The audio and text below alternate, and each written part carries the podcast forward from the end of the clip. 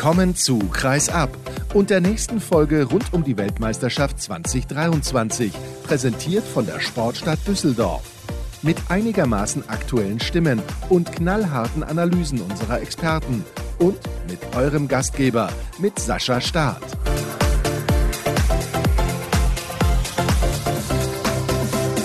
Es ist die zehnte Ausgabe von Kreis ab rund um diese Weltmeisterschaft. Hallo und herzlich willkommen auch an diesem Tag. Schön, dass ihr zuhört. Ein paar Stunden nach dem deutschen Kantersieg gegen Argentinien und logischerweise habe ich mir dazu einen Experten eingeladen. Aber vorher noch der Hinweis: Es gibt heute zum ersten Mal einen zweiten Teil in der Sendung und da spreche ich dann mit Kantar Mahé, dem Spielmacher der französischen Nationalmannschaft, der mir für ein paar Minuten zur Verfügung gestanden hat.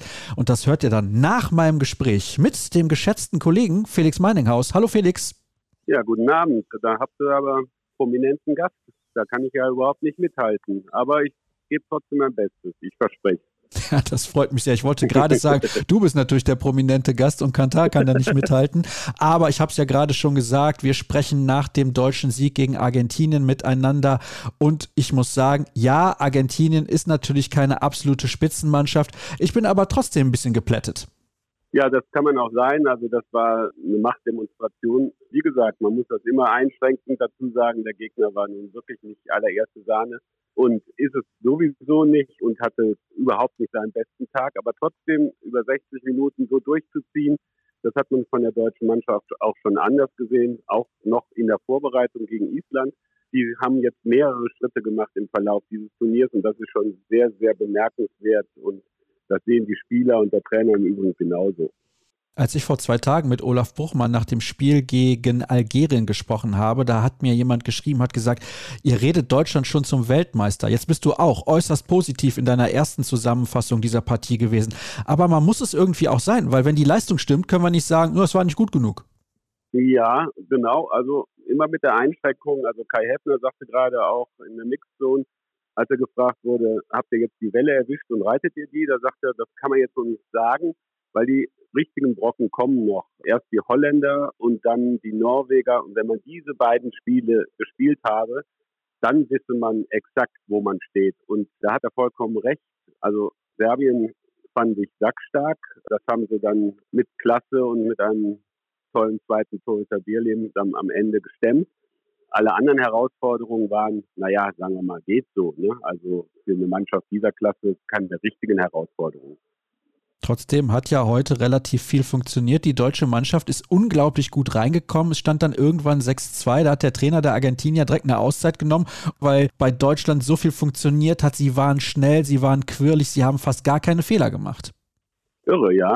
Janik Kohlbacher sagte gerade 24 Tore in der ersten Halbzeit und dabei nur vier Fehlversuche. Das heißt, die haben 28 Versuche gehabt und haben davon 24 weggemacht. Das ist natürlich ein herausragender Wert. Das muss man erstmal in dieser Konstanz hinbringen. Egal, wer da aufs Tor geworfen hat, ob es jetzt Grotzky oder Kohlbacher selbst war oder Goller oder, oder, oder. Mertens, man kann sie ja alle nennen heute. Und dann hast du halt noch mit Andy Wolf, der nicht nur fantastisch hält, sondern auch eine unglaublich dominante Ausstrahlung heute hatte. Die hatten richtig Schiss vor dem. Wenn da so viel zusammenkommt, ja, dann macht er den Gegner halt platt. Ne? Acht Paraden waren es bei ihm 42 Prozent und jetzt pass auf, Felix, 47 Prozent, wenn auch eine Parade weniger, war es bei Joel Bierlehm. Beide waren hinterher bei den Kollegen der ARD im Interview und ich muss sagen, so gelöst und locker habe ich die beiden zusammen vor allem auch noch nie erlebt und das sagt ja auch ein bisschen was aus total. Also Bierlehm kommt hier immer mehr an in der Nationalmannschaft und halt auch als nicht nur Ergänzung von Andy Wolf, der ja ganz klar die Nummer eins ist, das hat der Gislason vor Turnierbeginn ganz klar so verfügt, sondern als gleichwertiger Ersatz. Da habe ich ihn noch nach dem Serbien-Spiel, als er der deutschen Mannschaft den Arsch gerettet hat, noch ganz anders erlebt. Da ging er halt in die Mixzone rein vor die Fernsehkameras und war noch komplett im Tunnel. Und naja, heute ist er reingekommen, das Spiel war schon entschieden. Da kann man natürlich dann auch ein bisschen gelöster an die Sache rangehen. Aber das ist natürlich sehr, sehr gut zu wissen, dass da nicht nur einer nominiert ist, der dann mitfährt und dann mal für zwei Minuten reinkommt, sondern dass man da noch richtig was tun kann in den Wechseln und dann halt auch bei Bedarf sogar noch an Qualität gewinnt. Das ist eine sehr schöne Erkenntnis. Lass uns von Bierlehm nochmal zurück zu Andy Wolf kommen. Du hast jetzt gerade gesagt, die klare Nummer eins. Und ich kann mich erinnern, als er in Kiel gespielt hat unter Alfred Gislason, da hat das mit Wolf zusammen nicht so harmoniert in diesem Duo. Klar, da ist natürlich noch Niklas Landin, müssen wir nicht drüber reden. Und erinnern wir uns nur ein Jahr zurück bei der Europameisterschaft in der Slowakei und Ungarn. Da war Wolf nicht die klare Nummer eins. Till Klimke hat da gespielt und teilweise auch in den Spielen angefangen. Das ist auch eine erstaunliche Entwicklung dieses Duos Gislason-Wolf. Ja, das muss man sagen, wobei Gislason natürlich auch einfach hat in der Kooperation, weil alle haben mitgekriegt schon vor Turnierbeginn, dass Wolf sich gewandelt hat, dass er sich geöffnet hat, dass er lockerer geworden ist, zugewandter geworden ist, teamfähiger geworden ist. Alles Dinge, die Alfred Gislason unglaublich sensibel wahrnimmt, die er auch begleitet, die er lobt. Das macht es ihm natürlich sehr viel einfacher. Also es gibt überhaupt keinen Grund, Wolf in irgendeiner Form in Frage zu stellen. Und diese Souveränität, die transportierte in jedem Spiel aufs Feld und ist in jeder seiner Fasern, die er aufs Spielfeld bringt, ist sie spürbar. Das ist schon sehr beeindruckend, was er hier ableistet. Auch als Persönlichkeit.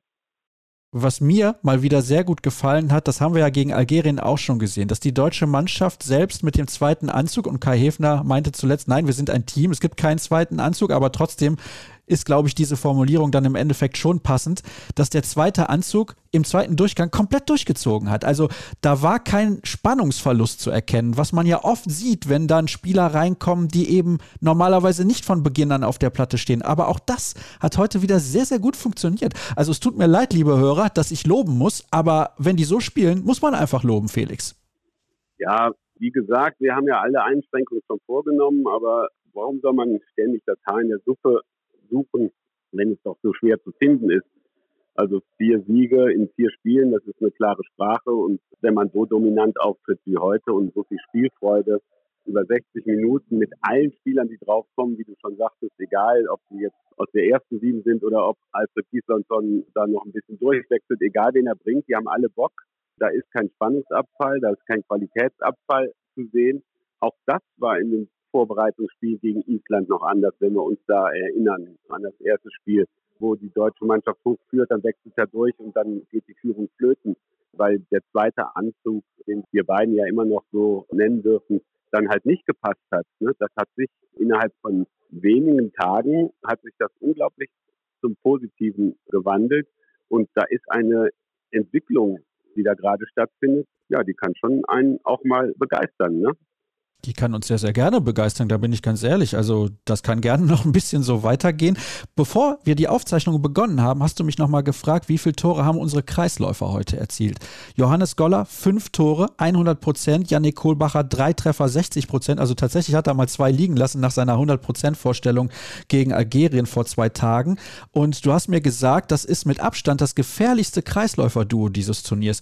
Und ich muss sagen, das ist auf jeden Fall ein Faustpfand. Ja, die standen bei 27, jetzt sind sie bei 35, also das hat keine andere Mannschaft aufzubieten. Das heißt, derzeit sind sie das torgefährlichste Kreisläufer-Duo, das die Welt zu bieten hat. Das ist jetzt ein Superlativ, aber schön bei einigen anderen Handballnationen wie Frankreich, Dänemark, Spanien, wie sie alle heißen, dass die deutschen Jungs das auf die Platte bringen. Goller und Kohlbacher spielen fantastisch, aber dahinter ist natürlich auch ein Mittelmann, der mich ebenfalls begeistert. Also Juri Knorr spielt ein super Turnier. Ich glaube, ein Meter hat er verworfen, also ist auch noch nervenstark und torgefährlich, auch aus dem Rückraum. Also seine Anspiele an den Kreis sind teilweise eine Augenweide. Und ich habe jetzt mal auch mal zurückgedacht. Mir fällt tatsächlich seit George Bauer 2007, der beim Wintermärchen das DAB-Team zum Titel geführt hat, kein Mittelmann mehr ein, der so eine Klasse und so ein strategisches Geschick und so ein technisches Vermögen auf die Platte gebracht hat. Also das ist ja immerhin, lass mich jetzt noch rechnen, 16 Jahre her. Ne? Also das ist natürlich ein neues, frisches Gewicht, das jetzt in die Weltklasse emporsteigt, das dem deutschen Handball sehr, sehr gut tut. Ja, wir haben ihn schon einige Male thematisiert hier in den vergangenen Tagen, aber auch völlig zu Recht, denn wenn man so spielt, dann kann man auch zum Thema werden. Trotzdem, es ist nicht die Juri Knorr-Auswahl, sondern es ist die DHB-Auswahl und insgesamt funktioniert das momentan sehr, sehr gut. Du hast jetzt eben gesagt, du hast Kai Hefner danach gefragt, ob sie jetzt die Welle erwischt hätten. Wie ist das denn unter euch Journalisten? Man bekommt ja auch in der Gruppe schon ein Gespür und ein Gefühl dafür, wie weit das tatsächlich gehen kann. Ja, natürlich. Also man sollte jetzt so optimistisch sein, dass man fest davon ausgeht, dass unsere Mannschaft das ins Viertelfinale schafft. Dann gucken wir mal, wer da wartet. Das könnte ja Frankreich sein, das könnte Spanien sein. Also da kommt dann ein richtiger Brocken und das ist dann eine tatsächlich eine Nagelprobe in einem K.O.-Spiel, dann so einen Gegner zu bekommen. Aber bisher ist das alles so griffig und so gut, dass man davon ausgehen sollte, dass da noch was passiert und dass wir unsere Auswahl da noch bei ein paar Auftritten erleben dürfen. Also die Holländer, die hochgelobten, haben heute gegen Katar nicht die Sterne vom Himmel gespielt, muss man sagen. Also einen ganz knappen Sieg mit einem Tor. Ich glaube 31-30 war es am Ende. Und haben sich sehr schwer getan und überzeugend war das nicht. Also wenn die Deutschen mit diesem Biss und mit dieser Überzeugung und mit diesem Durchsetzungsvermögen gegen die Holländer übermorgen rangehen, dann wird es den fünften Sieg im fünften Spiel geben. Und das wäre ja dann auch wahrscheinlich, je nachdem, wie die Serben sich noch präsentieren, jetzt gleich gegen Norwegen, der vorzeitige Einzug ins Viertelfinale. Felix, herzlichen Dank. Du sollst bitte noch den Abend genießen nach der getanen Arbeit. Ich freue mich, dass du dir die Zeit genommen hast, so kurz nach Abpfiff. Und ja, wie gesagt, es gibt noch einen zweiten Gast, den hört er jetzt gleich. Nach einer kurzen Pause, Kantamahe hier am Mikrofon.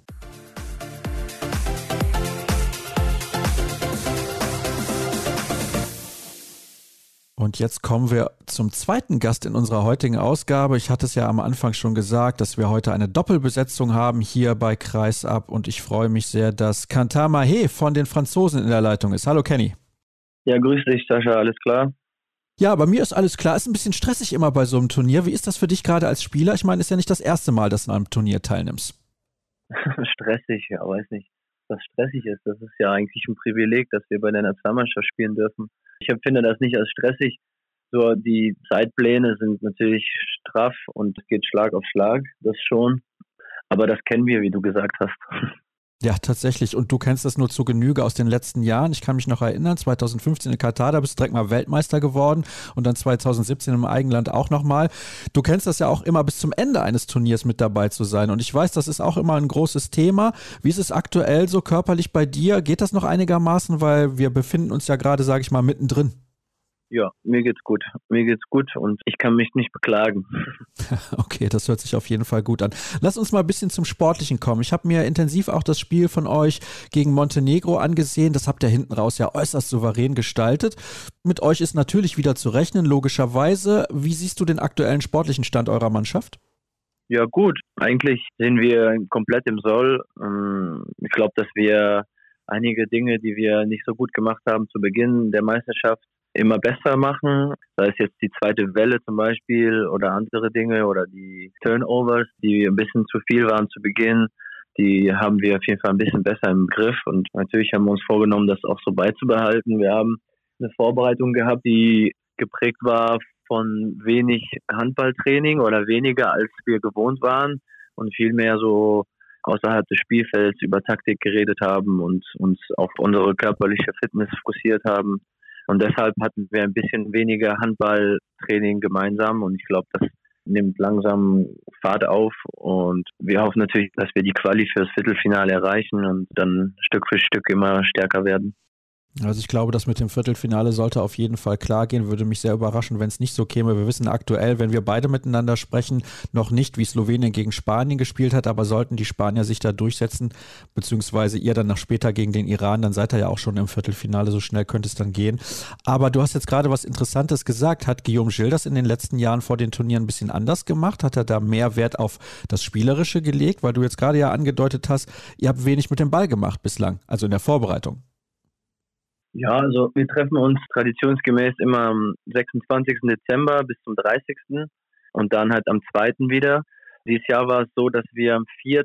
schon das erste Spiel hatten, Vorbereitungsspiel und dadurch waren ein oder zwei Handballeinheiten weniger und in der Zeit nach Weihnachten bis zum 30. Dezember, da hatten wir auch mehr taktische Einheiten, aber außerhalb des Spielfelds, die wir besprochen haben, wie wir spielen wollen, welche Spielzüge wir bevorzugen, welche Vorlieben, welche Spieler haben und so weiter. Das haben wir ein bisschen anders gemacht. Also nicht viel anders, aber ein bisschen anders. Und ja, also es hat uns jetzt nicht aus der Bahn geworfen. Gar nicht. Also das glaube ich nicht. Aber das war einfach eine etwas andere Herangehensweise und ein bisschen Abwechslung ist ja auch nicht schlecht. Ja, auf jeden Fall. Und bislang funktioniert das ja auch sehr, sehr gut. Was ich gerade übrigens gesehen habe, es waren bei eurem Spiel jetzt gegen Montenegro erstaunlich wenige Zuschauer in der Halle. Du bist 2016 auch in Polen bei der Europameisterschaft damals mit dabei gewesen und natürlich auch schon bei vielen Turnieren, wo die Halle dann proppenvoll war. Wie hast du das empfunden? Ist es nicht auch ein bisschen, ja, fast schon traurig, also Tristesta in der Halle irgendwie, weil es eine tolle Arena, wirklich eine richtig geile Halle in Krakau. Aber wenn da nur 2.000, 3.000 Leute sind, ist natürlich scheiße. Ja, das macht viel mehr Spaß, wenn die Halle voll ist, definitiv. Wir haben ein paar französische Fans, die da sind. Aber wenn man beobachtet, wie es in Schweden zugeht mit den Isländern oder den Dänen, sieht das natürlich anders aus. Ich kann es mir auch nicht erklären. Ich weiß nicht, ob die Kommunikation hier marketingtechnisch für die WM halt groß geschrieben wurde in der Stadt und so weiter. Kann ich jetzt nicht beurteilen. Wir hätten uns auch gefreut, hier gegen Polen zu spielen. Also vor 11 oder 12.000. Das wäre auch nochmal nochmal ein Hammer gewesen. Ja, was kann ich dazu sagen? Ist halt leider so. Ja. Dann lass uns nochmal zum Ende unseres Gespräches, denn du hast ja noch ein bisschen was vor heute. Ein paar Sachen stehen durchaus noch an, was das Tagesprogramm angeht. Über das sprechen, was da noch kommen wird, beziehungsweise ja, vielleicht auch mal über andere Mannschaften, gegen die du jetzt mit Frankreich noch nicht gespielt hast bei diesem Turnier und vielleicht erst im späteren Verlauf. Wie viel kriegst du mit von den anderen Dingen, also von dem, was vielleicht sogar auch die deutsche Mannschaft bietet oder zeigt? Und verfolgst du das intensiver, weil du halt so eine große Verbindung nach Deutschland hast? Ja, wir gucken schon andere Spiele. Das tun wir schon, wenn wir nicht gerade Training haben. Das war gegen Serbien der Fall. Da haben wir Training gehabt. Das konnte ich nicht schauen. Aber wir schauen natürlich rüber und versuchen die Spiele zu beobachten, wie die Mannschaften drauf sind, welche Spieler mehr Spielanteil bekommen, welche sind in guter Verfassung und so. Das tun wir schon, ja. Gibt es da etwas, was dich vielleicht bei Deutschland überrascht oder dir aufgefallen ist oder bei anderen Nationen, wo du gesagt hast, boah, da hätte ich jetzt gar nicht mit gerechnet? Also ich finde zum Beispiel die Ägypter bislang unglaublich stark. Nö, das hat mich nicht überrascht mit Ägypten, muss ich sagen. Das war mir schon von vornherein klar, dass die dominieren würden. Das haben die in den letzten Monaten und Jahren haben die es bewiesen, dass die taktisch einfach gut aufgestellt sind und einzelne Akteure haben, die das Zeug haben, wieder ins Halbfinale zu kommen. Das, also das überrascht mich mit Ägypten wenig mit denen war zu rechnen. Und Deutschland, ja, nimmt auch gut Fahrt auf. Ich glaube, dass die mit dem Trainerwechsel einfach eine, eine Phase hatten, wo die sich ja erstmal finden mussten. Und ich glaube, dass auch Knorr das sehr gut macht auf seiner Position und dass sich langsam auch die Affinitäten zu anderen Spielern, dass sie immer besser klappt. Das kann man schon sehen, wenn man das ein bisschen verfolgt. Und das macht die natürlich gefährlich für andere Nationen. Also es kann ja auch gut sein, dass wir gegen sie im Viertelfinale spielen. Ja, es kann sehr gut sein. Es ist interessant, dass du gerade den Namen Juri Knorr nennst, weil, wenn ich da ein bisschen drüber nachdenke, ihr spielt sehr ähnlich. Also du spielst auch sehr viel intuitiv. Ja, also Juri ist vielleicht körperlich ein kompletterer Spieler, ist, ist was größer, hat einen härteren Wurf und spielt auch in der Abwehr. Das ist nicht so der Fall für mich, leider. Ich würde auch gerne Abwehr spielen, aber das passt dann nicht immer, leider. Das ist dann so. Und Juri macht das schon echt gut. Also der ist auf jeden Fall reifer geworden und der knüpft halt an seine Saison an mit Rhein-Neckar und ist definitiv ja auch ein, ein Masterpiece momentan bei der deutschen Mannschaft. Ja. Ja, absolut. Und da muss ich noch mal kurz nachfragen, weil du gesagt hast, Ägypten überrascht dich nicht. Du spielst ja mit Omaya hier in Westbrem zusammen. Ich finde, es ist ein überragender Spieler, offensiv wie defensiv, der eigentlich das Herzstück dieser ägyptischen Mannschaft ist. Aber du bist trotzdem nicht überrascht, weil er ja nicht mit dabei ist. Nee, nee, weil die haben andere Spieler, die, die dann ein bisschen mehr mehr Kredit dadurch bekommen, dass Yachia nicht da ist und mehr Verantwortung und die haben also auf den Halb- und Mittelpositionen haben die vier sehr, sehr gute Spieler und auf halb rechts Jungs, die man jetzt nicht so auf dem Schirm hatte, aber die, die trotzdem liefern. Und das wundert mich nicht, ne. Okay, dann hätten wir das mal für den Moment geklärt. Ich glaube auch, dass Ägypten eine sehr, sehr gute Rolle spielen wird im weiteren Turnierverlauf. Ich traue ihnen auf jeden Fall zu, ins Halbfinale zu kommen und vielleicht auch sogar eine Medaille zu gewinnen.